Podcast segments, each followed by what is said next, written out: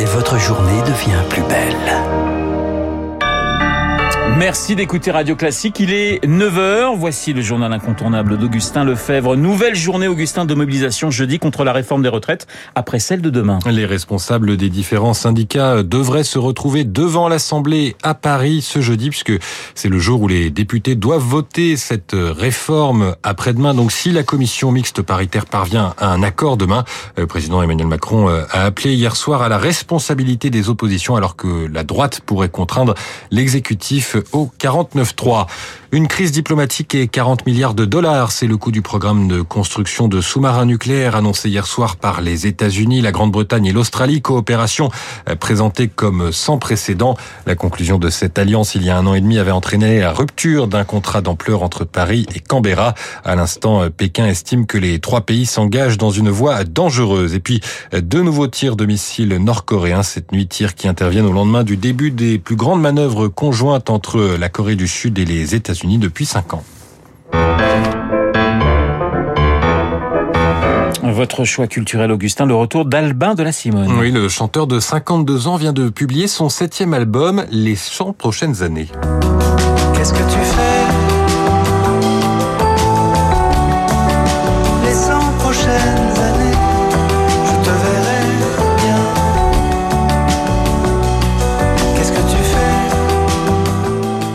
Pochette, une photo en noir et blanc, Albin de la Simone riant dans les bras de sa mère. Le cliché devient une chanson. Il a bien de la chance, ce petit petit moi qui savoure en silence ce moment qu'un jour il oubliera.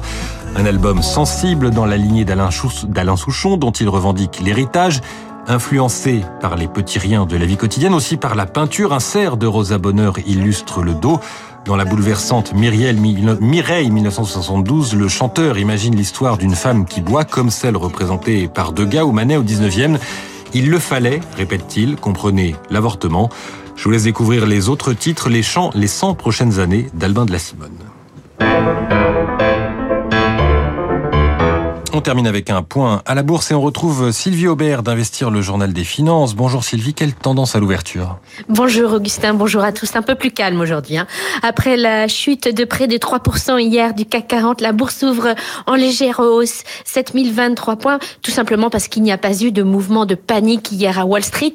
Euh, pour le moment, la faillite de la Silicon Valley Bank n'a pas dégénéré en crise financière comme en 2008, car les autorités monétaires américaines ont pris des mesures immédiates pour assurer la liquidité. Le Trésor américain, la Réserve fédérale se sont engagés à mettre à disposition les fonds nécessaires pour tous les établissements financiers en détresse.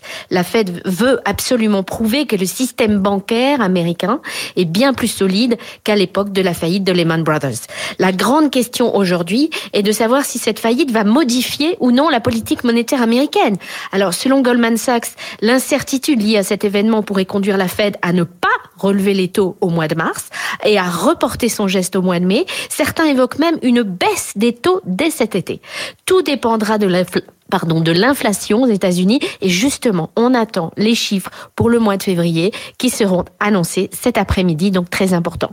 Sylvie Aubert, Investir pour Radio Classique. Merci Sylvie, merci Augustin. Prochain point d'actualité avec Marine Salaville à 10h. Il est 9h passé de 3 minutes sur notre antenne lors de retrouver Franck Ferrand. Bonjour Franck. Bonjour Renaud, bonjour à tous. Les Pâques sanglantes. Eh oui, ça me rappelle euh, une série de conférences que j'avais pu donner en Irlande il y a quelques années maintenant. Vous savez que pour les Irlandais, tout ce qui s'est passé là, dans cette période, entre 1916 et 1921, a compté beaucoup. C'est l'origine même de leur indépendance. Nous allons raconter donc ces Pâques sanglantes de